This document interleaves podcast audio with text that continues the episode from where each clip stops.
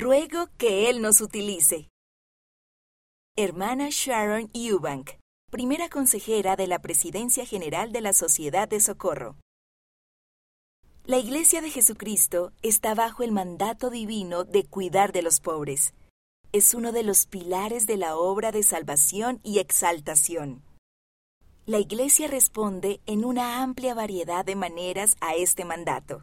Por ejemplo, la administración que realizamos por medio de la Sociedad de Socorro, los quórums del sacerdocio y las clases. El ayuno y el uso de las ofrendas de ayuno. Las granjas de bienestar y las plantas de envasado. Los centros de bienvenida para inmigrantes. Los programas de ayuda para personas encarceladas. La labor humanitaria de la Iglesia. Y la aplicación Sirve ahora donde esté disponible, que pone en contacto a los voluntarios con las oportunidades de servicio. Aunque los más de 1.500 proyectos relacionados con el COVID-19 fueron ciertamente el foco principal de la ayuda de la Iglesia durante los últimos 18 meses, la Iglesia también respondió a 933 desastres naturales y crisis de refugiados en 108 países.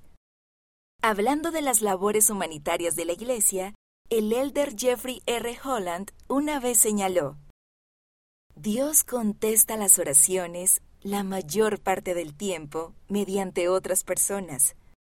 Ruego que Él nos utilice. Hermanos y hermanas, por medio de su ministerio, donaciones, tiempo y amor, ustedes han sido la respuesta a muchas oraciones y todavía hay muchísimo más por hacer. Como miembros bautizados de la Iglesia, estamos bajo convenio de cuidar a quienes están necesitados.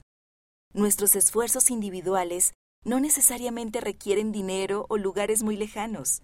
Requieren la guía del Espíritu Santo y un corazón dispuesto a decirle al Señor, heme aquí, envíame a mí. Mira el discurso completo en conference.churchofjesuschrist.org. Por medio de su ministerio, donativos, tiempo y amor, ustedes han sido la respuesta a muchas oraciones. Sharon Eubank.